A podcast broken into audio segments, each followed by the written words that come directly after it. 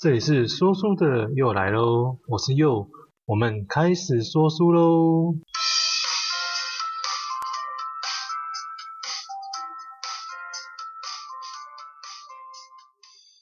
从小我们被要求回答课本上的标准答案，要赢在起跑点；出社会后被灌输着爱拼才会赢，爱拼才会赢，要五子登科。近些年加上社群媒体的发达，其实现在每个人的人生要比的不只是工作，连休闲娱乐也都要放上社群媒体跟大家分享。但大家真的都幸福快乐了吗？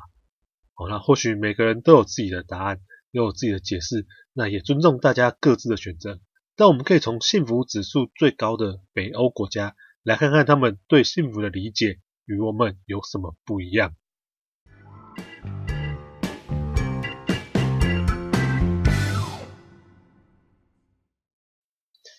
书名：当个普通人也很自豪。作者：吴圆圆，台大中文系毕业，啊，瑞典隆德大学东亚所硕士，现居瑞典为瑞典达赖纳大学中文讲师，以自身台湾文化去了解和接受瑞典偏左的意识跟文化，其实让我们看到了不一样的瑞格局跟视野。那书籍的著作有《幸福是我们的义务》，啊，瑞典人的日常思考教我的事。啊，思辨是我们的义务。那些瑞典老师教我的事。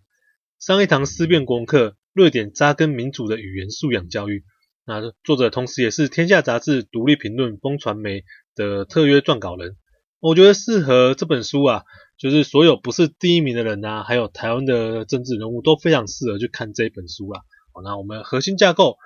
本书共分为两个大部分，那第一个部分是在瑞典看见不一样的公民社会。那这里我自己整理一下，啊我抓了五点出来跟大家分享哦。那第一个就是幸福是安全感加上自尊。那瑞典人呢，普遍感到幸福啊，是因为有足够的安全感。好，那安全感呢，来自于自，就来自于他们社会福利啊的健全，跟来自于稳定的政治跟经济。那另外一个第二点就是自尊。好，在没有巨大生活的压力之下，其实瑞典人啊。或是北欧人，他们其实每个人呢、都可以发展跟追求自己的兴趣，那去做自己想要做的事情，并且呢，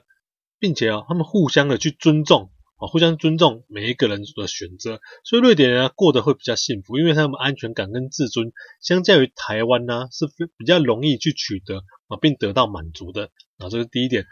那第二点啊，其实台湾人呢、常常在比较的啊，就是我们比来比去，就是。不管是同学比，或是出社会跟你的同事比，还是等等之类，其实台湾很多说是厝边隔壁啊这样比啊，那其实很多人比的都是小孩啊，是房子啊，是车子啊。那其实首先啊，瑞典人啊，他们少了一些不必要的比较哦，少了一些不必要比较，然后他们比的却是觉得谁比较正确哦，他们比的是觉得谁比较正确，就是比是我觉得我比较正确这样子哦。譬如说，他们 A 买了一个一台新车，那 B 就可能说哦。你买了新车，我尊重你，我也很帮你祝福，你也很棒。可是 B 可能会说，哦，我爱的是电动车，为什么？因为我觉得比较环保。但是这时候 C 他们在讨论、在聊天的时候，C 就可能说，哎呦，你们都很棒，你们都不错。但是我支持的什么？我支持是骑脚踏车上下班，因为这样还可以健身。那 A、B、C 他说各自为自己的选择感到满意。啊，这也就是说，其实大家各自选择，他们各自想要的幸福。并没有一定要一窝蜂的去挤在同一个平台上面。那台湾呢的部分啊，在这个标准，我们就比较容易说，我们一定要怎样怎样怎样，我们要年收入多少，我们身高可能要多少，我们的开的车子、穿的衣服怎样，要什么的平台，在一个标准之上，我要达到那个标准，或许我们才才才有办法去得到我们想要的幸福感。那其实啊，瑞典人他们把。那个比较的东西不一样，分开来之后，其实自然他们就能海阔天空，并且去还可以满足自己之外，还可以去欣赏别人的选择啊，这是第二点。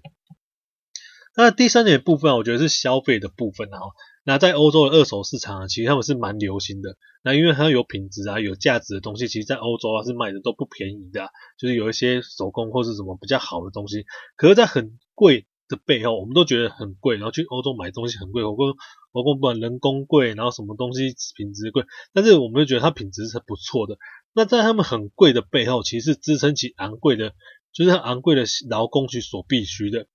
哦，这个懂意思吧？就是很贵的东西，是因为他们有一群很贵的劳工。哦，欧洲的人工呢是非常的贵，那便宜的东西它代表这个成品的品质可能没有很好。那更重要的是，可能有一群人，然后一群廉价的劳工，花费那很长的工时，然后就去去领取微薄的薪水，啊，可能就像我们东南亚做代工或非洲等等之类，那只是为了帮公司或工厂产造出更多高获利的产品，但是他们的生活哦品质也相对的。比较差，因为他为了领薪水，只好去接受。那所以瑞典啊，或是欧洲人啊，其实他们愿意花更多的钱去购买别人的专业，也因为相对的，别人也会花更多等值的东等价值的东西去买你的时间，跟买你的专业。那就跟这个就跟新兴国家或是开发中国家，其实用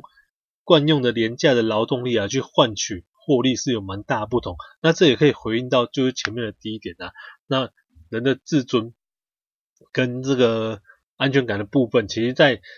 会互相尊重之下，其实它还是会比较好的啊。那第四点就是人人都参与决定啊。那其实，在瑞典呢，它有大大小小的自治团体啊，其实是非常盛行的。那从工会啊、社区自社区自治的啊，或是家长会啊等等之类，瑞典有很多参与各种自治团体的机会，那可以去追求啊，去表达自己想要的。然后其中啊，在职场上有更就有一个。叫做共同决策法的法律，然后是保障职员啊跟管理阶层啊，他有共同决策的权利。我在职场上呢有重大的决策，你需要透过工会的质疑，我才能够去实行这个事情啊，并不会说哦，我是主管，我是那个厂长，或者是我是图书馆的馆长等等之类的，他就可以直接去下个命令，我今天要做什么样的花色，去做买什么样的衣服，做而不是衣服，买什么样的。桌椅买什么样的等等之类的，那其实他们这些都要让在下面的员工，就是实际会运用到这些东西的员工出来共同去决策，才能够完成这个决定。那这个部分呢，就是对于给予使用者或者是你是在当事者非常大的一个尊重，哦，这是跟我们非常不一样的。好，那第五点就是公民自治的意义，其实每个人呢都要为自己去负责任，啊，参加公民的社会啊，去决定。跟自己周遭有关的事情，哦，劳工的权益跟教育是这个部分蛮重要的一环啊。你要一定的勇气，然后去敢于相信你自己的权益，然后去质疑不合理的权威和你的头顶上司，啊，并且掌握主动权啊，并不是依赖权威去施舍或去给恩惠给予我们一些什么东西。那以上的这个五点啊，是我稍微归纳了这个他这本书的第一个部分啊。那我自己会觉得这部分是比较像说。为什么现在去书上去说明说哦，为什么是幸福？那为什么瑞典比较幸福？那他们的生活形态跟他们思考的脉络跟我们台湾有什么不一样的地方啊？这个是第一个部分啊，书里面的前半段。那书的后半段就是第二部分，其实它就主要是说在瑞典看见不一样的公民文化。那这个部分呢，我自己觉得是比较偏向就是政治跟政党的部分的。但是其实啊，我们把它读完之后啊，才发现啊，这与我们的幸福啊息息相关，并且是因为在这样的公民文化之下，其实瑞典人是比较容易有刚刚哦那部分所诉说的幸福，就是安全感加自尊。那以下就是有这些点是我稍微整理出来，跟我们台湾我自己看了之后蛮有感觉，就是瑞典社会跟我们不一样的地方这样子。那第一个哦，主要第一个是选举的部分，而瑞典的选举。在瑞典来说，他们觉得选举不是选贤与能啊，那人的贤与能呢，不是用选举就会选出来的啊。近千年来啊，其实无论啊你怎么选，或者你怎么去考试，那些无能的贪官还是会层出不穷。其实他们认为选举啊，应该要选择方向哦，选方向。而瑞典人的方向啊，就是在于资源的分配哦，资源的分配哦。瑞典政党啊，他们的党纲跟党章啊，都会让你很明确的去了解说这个党的诉求跟它的方向。哦，偏左的也是就是说哦，比较偏社会主义的啊，他就比较赞成高税收啊、高福利啊，哦，由一个稍微比较高压的政府啊去管理跟统筹分配上，啊，去分配这些你的税收跟分配这些福利，哦，这是比较强势的。哦，那偏右的部分呢，啊，它就比较是偏向资本主义一点点，其实它是比较赞成低税收，然后多奖励的政府，它给予较多的个人自由啊。哦，那这是两方面两个地方偏左跟偏右比较不一样的地方。那瑞典他们选举，他们是记得重点，他们的重点是选方向，你不同的方向，就是不同的，你可以偏资本主义，或者是你偏社会主义，然后就会影响不同的政策嘛，产生不同的结果嘛。而他们并不是期待说，我今天某某某谁当选了之后，然后突然上了一些社会的问题啊，一夕之间就全部都会解决，而是他们有方向、有大纲，然后有想法的一步一步去做，跟去朝他们想要的地方去改善、去完成。啊，去做，但是我觉得这个是选举跟我们台湾蛮比较不一样的思维的地方。哦那第二点，全民参政的风气啊，在瑞典啊，其实他们学校啊，老师啊都会教导学生啊去发表他们对候选人的看法跟想法。哦，学生让他们去思考候选人的政见，为什么我想要支持他？他们在学校在课堂上面，他们是可以讨论的这件事。为什么我支持他？为什么我喜欢他？不要说喜欢，为什么我支持他？为什么他的政见是什么？他的想法是什么？他对，可能是因为他他喜欢他的经济的改革、税制的改革，也有可能是因为他对地球环境的诉求不一样。所以每个人可以支持，找到他们所想要的东西去支持。他们会去找寻跟去检核候选人是否符合他们的期待。那从小啊，他们就会去了解到政治啊，并不是只有那一群人的事情。那他这个就是我刚刚前面讲的，其实跟我们息息相关，因为政治所产生的决定、产生的政策，都是你跟我身边每一件事情啊，都是会影响到的。所以在瑞典呢，他们就从小就培养跟训练小朋友检视资讯的这个能力哦，检视资讯的这个能力，就是要去了解啊，去分析、辨别你所收到的资讯，来去转化成有用的讯息。然后不是人云亦云啊，就是哦，别人说啊那个谁谁谁很好啊，问他为什么很好，我不知道，因为我妈妈叫我要投给他，哦，他是菜市场的谁谁谁要投他，就因为我今天看他觉得他很顺眼，然后他很帅，不是因为我觉得另外一个党都有问题这样子，好了，所以这是第一个蛮不一样的地方。那另外一个，在这个全民参政的风气里面啊，还要提到就是说，其实在瑞典啊参选。参选啊，它是非常的容易的。哦，作者他的研究所的同学啊，就在自己念书的时候，也投入了去市议员的选举。那每个人都可以用他自己的方式去参与选举，去诉说他自己想要说的话，做自己想要做的事情。啊，这个跟台湾参选要先缴一笔一大笔的保证金是非常不一样的。好，那最主要的其实就还是说，全民都会去投入哦。当所有人都去重视并且在乎这些事情的时候，其实啊，它越来越就是越自然而然的就会越贴近民主的意涵。然后这个是第二点。那第三点就是政党的核心价值。哦，在瑞典的政党，其实刚刚说了，他们都有非常明确的目标跟诉求啊。瑞典的政党啊，他们攻防啊，哦，在最初啊，最就是。我们用最简单的、最粗略的二分法，就是刚刚我们讲一边啊，就是可能比较偏社会主义，一边比较偏资本主义啊，就是一边比较重视健全和平啊，一边是重视效率跟发展嘛，哈。那在他们这攻防当中啊，其实他们去找出或者是平衡出人民想要的那个点。然后去反观台湾的政党啊，其实有时候讲来讲去，这个书里面他们有提到，其实就只有在统跟独上面不一样以外，其实好像都差不多。而我们每天都是负责。就是互相的攻击啊、指责啊，那都一直一直都大们大家都讲着要促进人民的生活啊，但是要怎么做，或是如何去做，那我这个党跟其他的党有什么区分？其实常常啊，在台湾的政党上面定位都是比较模糊的，那最终啊，我们就会沦为漫无目的的谩骂啊，就泼粪啊，然后要选我，为什么要选我？只是因为对手更烂哦，这个不是应该是我们要的民主啊，这是第三点。那第四点就是。媒体的民主素养啊，其实，在瑞典报章杂志啊，他们的政党的色彩其实非常明显啊。但是明显的好处啊，就是大家反而可以更容易的去比对双方的立场。我觉得他们很明显就是谈他们的什么报纸，什么报纸可能是偏左派、偏右派的。那你们可以可以，他们可以很容易的在这些报章杂志上看到自己支持的那个。那一方的论坛也看到对手的论论点，那进而他就很比较容易去做一个比较，而进而选出他自己所支持的啊，就像上面讲的，我不会只为了攻击而攻击，而且这是非常没有必要的，反而是要去说出为什么我要这么做，为什么这么做的好处是什么啊？另外他在他们的主流媒体的报道啊，其实他们是非常讲求百分之百的陈述的已知事实啊，我们是要求。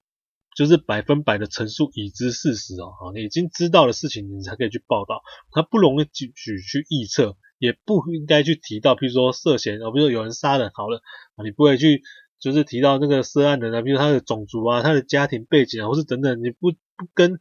这些不知情的相关的报道。那当然啊，瑞典还是会有很多的网站啊，去讨论他们这些东西，去满足这些吃瓜看戏观众的这些需求嘛。可是他们在媒体的管控啊，跟自我的克制上面，哦，是跟我们台湾媒体的加油添醋的报道修饰方式啊，反正有跟没有，台湾就是这样，先讲了再说，先爆料再说，爆完了选举完了，其实再也没有人理了，真的是非常不好的一件事情啊。哦，我觉得这个是在就是瑞典跟我们台湾是非常截然不同的啊。然后第五个就是法治的重要。好，其实台湾呢，大家说民主、民主、民主，其实我们最容易想到，其实就是自由这两个字啊。但是其实啊，在书里面啊，就是作者提到，其实瑞典他他认为瑞典觉得民主最重要的是在于法治，所以依法治的原则啊，去监督跟制衡这个权力，哦，让权力去分散，不会集中的这个机制，啊，其实才是民主最关键的力量啊。这是第五点。那就是第二个部分啊，我也截取了一些，就是我自己看了之后，我觉得比较有感觉的一部分。那其实还蛮多，就像那个税制的部分啊，还有女权啊，好等等等的这些议题啊，是我没有办法全部都提到的。那这本书的简介我们大概就到这边，那我们进入又想对你说。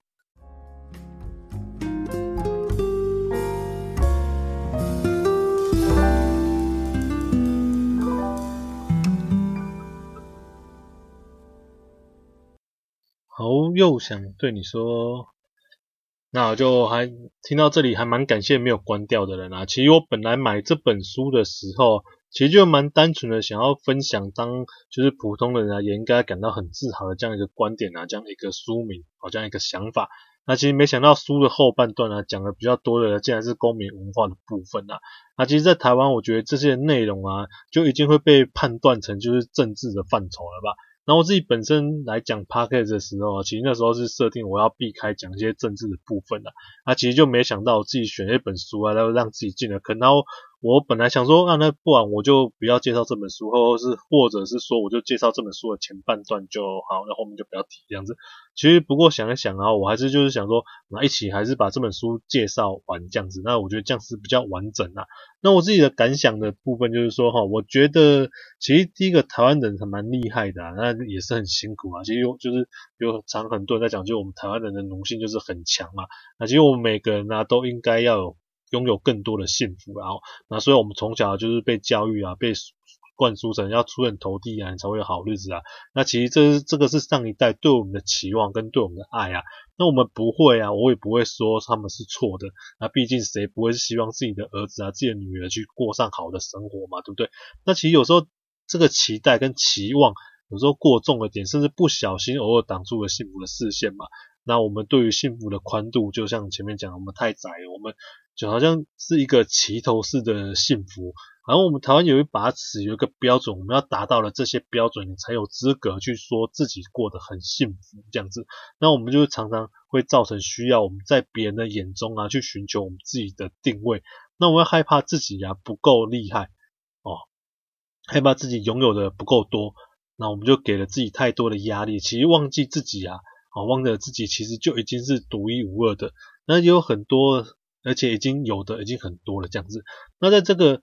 部分啊，其实我们在被讨厌的勇气里面啊，其实我们也提到过嘛。那当然啊，这个这边也绝对不是提倡大家就是我们放任啊、摆烂啊，哦这样去过生活，而是我们要去追寻那个真实的自我。你真的想要的，那你可能会去做某一件事情是会开心的。会快乐的是一件去找一件，可能是创作啦，可能是旅行啊，可是任何的东西。但是这个是一个，就是你自然很自然而然会想要去做，做了之后你会很愉悦的事情。那慢慢的啊，在这件事情的上面呢，你就可以建立起你自己的信心啊。那由你自己。给予你自己的肯定跟认同啊，而不需要在别人的身上、别人的眼光中寻求定位。那其实这样的幸福啊，就不需要再跟别人去索取了。那你就回应到我们作者最开始提到啊，其实幸福就是安全感加上自尊这样子嘛，对不对？然后再来就是关于啊公民文化的部分，其实我自己是非常想让更多人去看看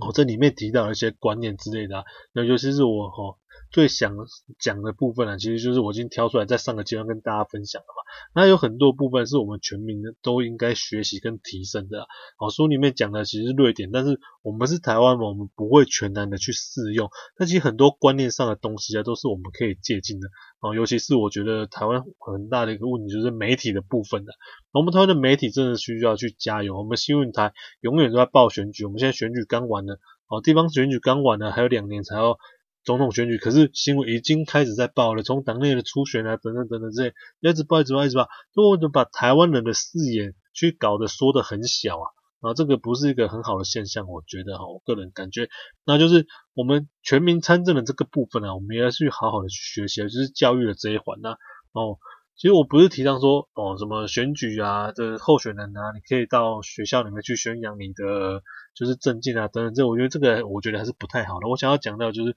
像我上面去讲这一点，他们会去教导哦，去告诉他们的小朋友怎么去分辨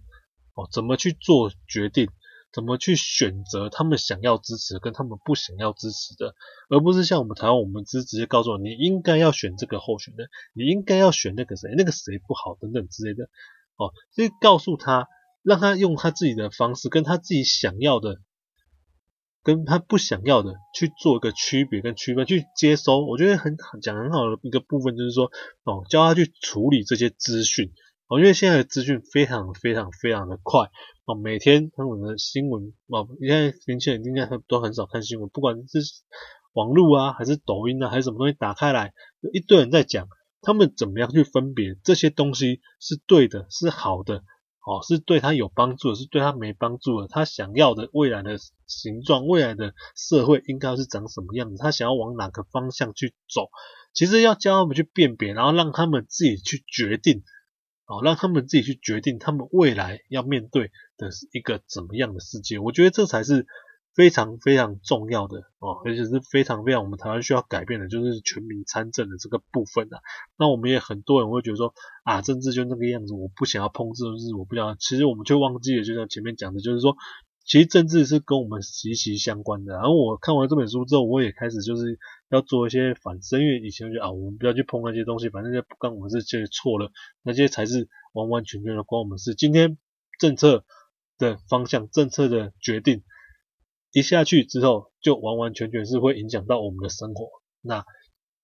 你想要去有怎么样的社会？你想要有怎么样的政府？你想要有怎么样的方向，让这个国家往哪边去走？其实应该要从小就去培养，去这些公民的素养啊。这是我看完这本书之后，后来我觉得我还是应该要把这个书的后半段，然后来把它就做一个好好的介绍，这样子。那当然书里面还有蛮多其他的东西可以可以去看，可以去了解一下。那我也不是说瑞典就是一定好，他们外国的好棒棒什么等等之类的。只是有些时候，有些时候我们就想说，哎。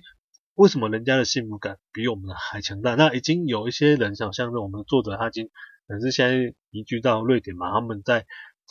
这个走在前面的人哦，他们看到什么不一样的东西？那啊，跟对照我们台湾有我们什么可以可以值得学习的地方？那我们可以融合出来看，我们可以做一个更棒的台湾的东西出来。好像是我觉得这才是蛮重要的，然后也是